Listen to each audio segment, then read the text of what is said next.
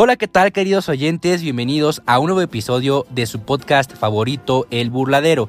Hoy me encuentro muy emocionado por compartir micrófonos nuevamente con mi compañero Juan y también por llevarles esta previa hasta sus hogares. Sin duda, Pisaco se va a vestir de gala con esta gran corrida.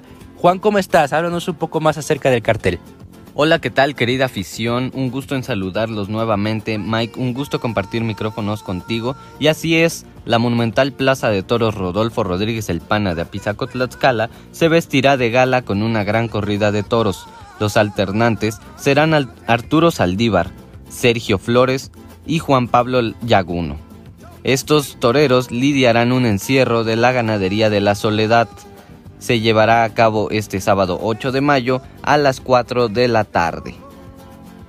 Así es, la cita será en la monumental Rodolfo Rodríguez El Pana en nuestra bella ciudad de Apizaco, Tlaxcala. Y bueno, pues vamos a hablar propiamente ya de estos matadores, vamos a conocerlos un poco más. Juan, vamos a comenzar a hablar ya de los toreros, vamos a conocer un poco más estos matadores que van a alternar este día en este gran cartel. Eh, vamos a comenzar con Arturo Saldívar. Arturo Saldívar Romo, matador de toros, nació en Aguascalientes, Aguascalientes el 24 de octubre de 1989. Se presentó en la monumental Plaza de Toros el 3 de septiembre del 2006 con el novillo Esto de la ganadería de La Joya. Alternó con Octavio García Alpayo y Mario Aguilar. También cabe resaltar que se presentó como novillero en la Plaza de Toros Las Ventas de Madrid el 26 de octubre de 2008 con el novillo aburtado de la ganadería de Sorando. Alternó con Carlos Gallego y Miguel Hernández Miguelín. Su alternativa fue el 31 de octubre de 2010 en Guadalajara, Jalisco, en la Plaza de Toros Nuevo Progreso. Su padrino fue Eulalio López el Totoluco y como testigo tuvo a Sebastián Castela, con la ganadería de los encinos con su toro de nombre importante. Su confirmación fue el 12 de diciembre de 2010 en la Ciudad de México, en la monumental Plaza de Toros México. Como padrino tuvo a Sebastián Castela y testigo a José Luis Angelino con la ganadería de Teófilo Gómez, con un toro llamado Peregrino. Ahora bien, su confirmación en Madrid fue el 15 de mayo de 2011 en la monumental Plaza de las Ventas, con, como padrino con Morante de la Puebla, testigo Alejandro Talavante y la ganadería Núñez del Cubillo, del Cubillo perdón, con un toro llamado Aguador.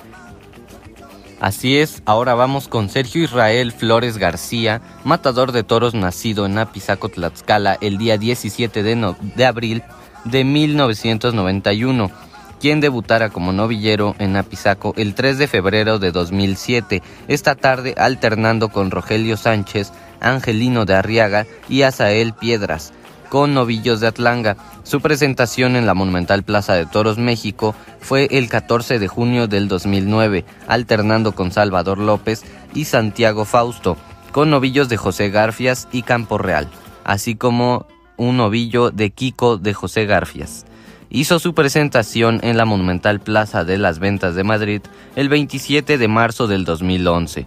Alternó con Esaú Fernández, Emilio Huertas, con novillos de los Chospes y Naval Rosal con el novillo fulano de los Chospes.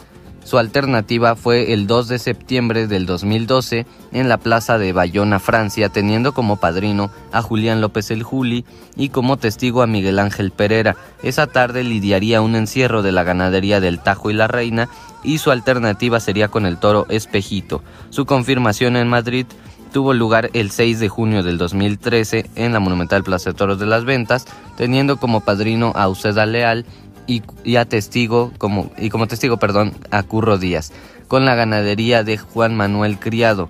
Esto se daría con el toro de nombre Jareño.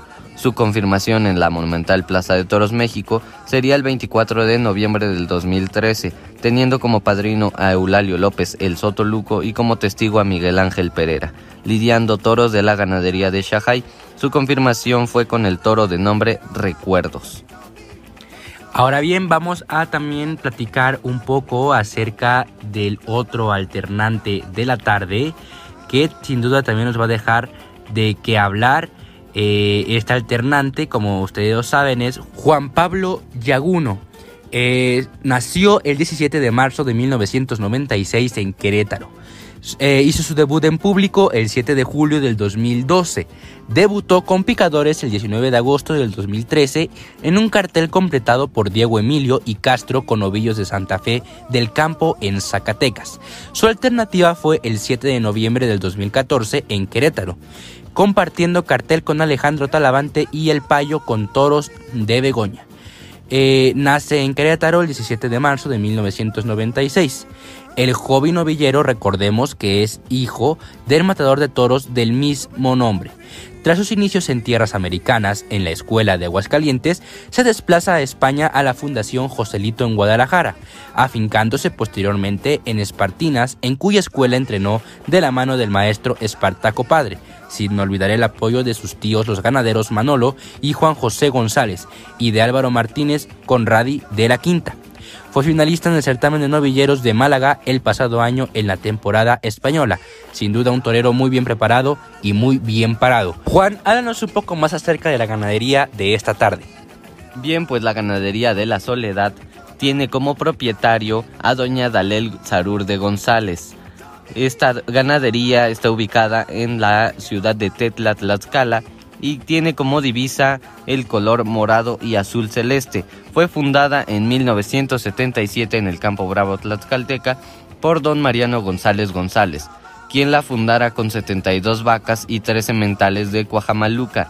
Lidió por primera vez en Tlaxcala el 2 de noviembre de 1977 seis toros para Manolo Martínez, Antonio Lomelín y Gustavo Garza, quien cortara una oreja.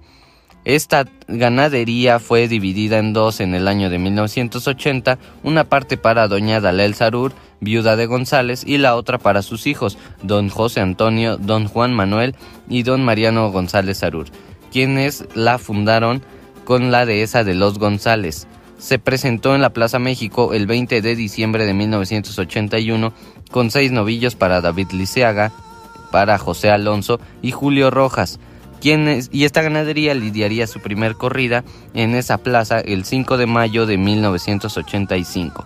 Estos seis toros serían para Jaime Rangel, el diestro hispano José Mari Manzanares y Ricardo Sánchez. Sin duda, una ganadería llena de historia y llena de arte. Eh, y una ganadería de nuestra tierra, de Tlaxcala. Vamos ahora, queridos oyentes, con el clima que se nos presentará este día en Apizaco. Eh, tenemos una formación de tormentas por la tarde con una máxima de 24 grados centígrados, con un poco de vientos y bueno que la mínima será de 12 grados centígrados ya por la noche. Sin duda una tarde pues que tal vez puede ser lluviosa o tal vez no porque tenemos un 43% de probabilidad que haya lluvia. Recordemos queridos oyentes que esta información del clima nos la proporciona The Weather Channel, un canal que ustedes pueden también consultar en su página web www.weather.com en donde ustedes pueden encontrar más información acerca del clima sobre ese día. Eh, se les recomienda ir abrigados para esta tarde de toros. Juan, y luego de haber estudiado toda esta información para este festejo que se llevará el sábado en Apizaco, ¿tú qué opinas del cartel? ¿Cuánta gente crees que asista? ¿Crees que tenga buena eh, respuesta por esta afición? Porque también recordemos que está anunciado eh, la novillada en Guamantla. Como ya bien habíamos tocado en las previas anteriores, eh, ahí hubo una desorganización fatal por parte de la empresa que, bueno, hizo dos festejos del mismo día, que muy pocas veces se ve. Pero bueno, ¿tú qué opinas acerca de este cartel, Juan?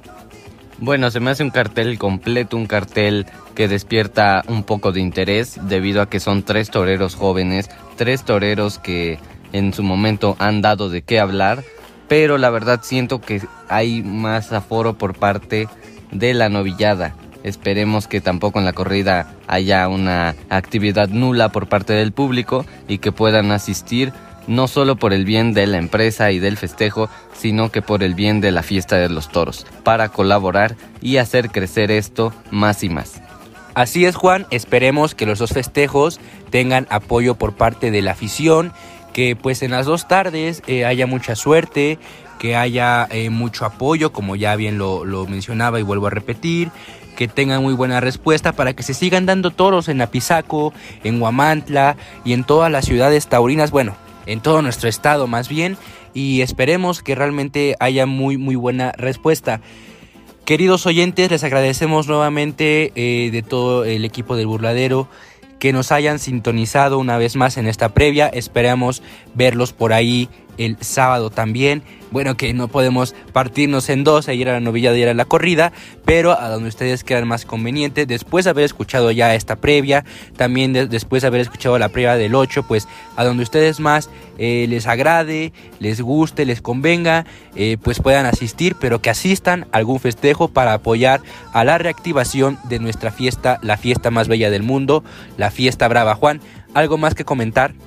Sin más por el momento de mi parte, agradecer la presencia de nuestros oyentes en este podcast. Un gusto saludarlos como en cada emisión y espero sigan sintonizándonos. Y un gusto compartir contigo, Mike, esta previa. Queridos oyentes, sigamos apoyando a la fiesta brava, sigamos apoyando a nuestros jóvenes novilleros. Eh, jóvenes, perdón, novilleros que son el futuro de nuestra fiesta. Apoyemos también a los festejos taurinos que se estén dando para poder seguir adelante. Un gusto y hasta luego.